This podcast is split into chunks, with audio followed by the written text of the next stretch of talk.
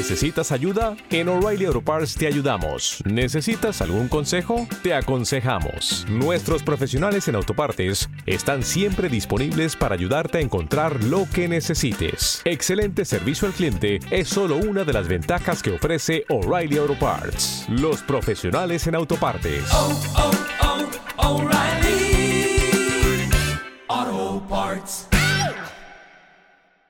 Aquí comienza Nueva Dimensión. Premium. Premium. Con Juan Gómez.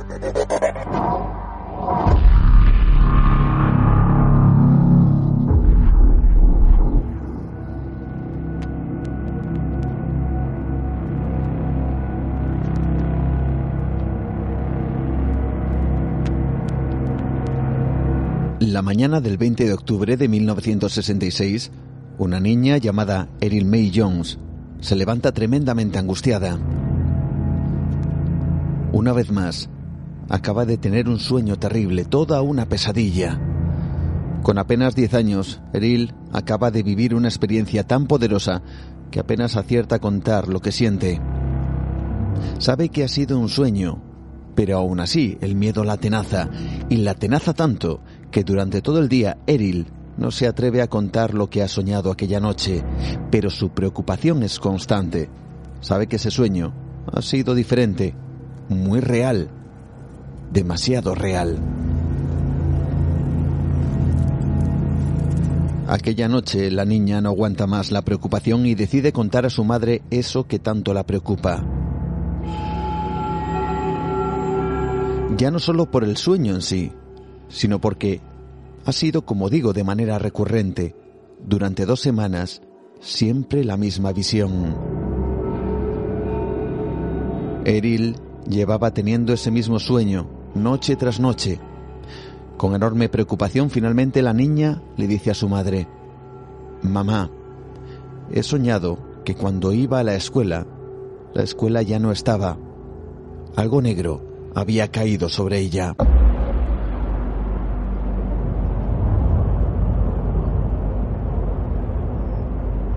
Son las nueve y cuarto del 21 de octubre de 1966, un día después. Aquella mañana, los habitantes de la pequeña localidad de Aberfan, en Gales del Sur, se despiertan con un atronador sonido. Como si de un terremoto se tratara, el suelo comienza a vibrar, mientras que en el horizonte, de la ladera de una cercana colina, una gran ola negra se desplaza, arrasándolo todo. Es una gran masa de lodo negro, negro como el carbón, porque precisamente eso es lo que es. Son los escombros de roca, barro y carbón que durante décadas se han ido depositando de la extracción de ese mineral de una mina cercana. Allí, la empresa encargada de la explotación de la mina, dependiente de la Junta Nacional de Carbón, ha acumulado los desechos en siete grandes pilas de cientos de metros cúbicos de sedimentos. Pero las lluvias de los últimos días han desestabilizado la pila número 7, la misma de la cual había partido esa gigantesca ola negra. En ese momento, los niños de la escuela de Pantclass en Aberfan se encuentran en las aulas sin saber que la mayoría de ellos jamás saldrían de allí con vida.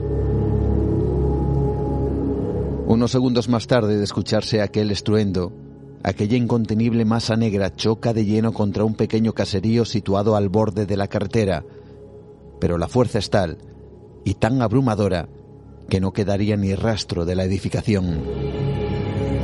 Y tras la carretera, el colegio, situado en la misma línea, primera línea del pueblo de Aberfan. Los pocos supervivientes afirmarían que los profesores, al ver lo inevitable, pidieron a los alumnos que se escondieran debajo de los pupitres. Pero aquella ola arrasó con todo. Sepultó buena parte del colegio, levantando más de cinco metros de barro sobre el propio edificio, atravesó la siguiente línea de casas como papel de fumar y acabó por llegar hasta el propio centro del pueblo, donde finalmente se detuvo. Bajo aquellos denominados estériles de la mina, perecieron 144 personas. 109 niños de los 240 que acudieron aquel día al colegio fallecieron. Entre ellos estaba aquella niña de 10 años llamada Eril May Jones. Aquella niña que afirmó haber tenido durante días el mismo sueño.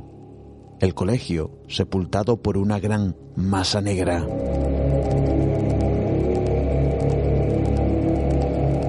Otros siete niños que se encontraban fuera del recinto también acabaron sepultados, a lo que se sumaron la cifra de otros 28 adultos, varios profesores y vecinos, que fueron sorprendidos por el derrumbe sin que les diera tiempo a reaccionar.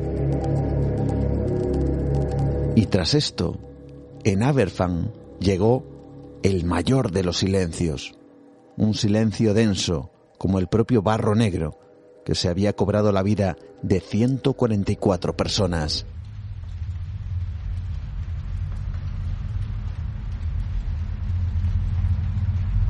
Y junto con ese silencio llegó también una lluvia, una lluvia negra y espesa.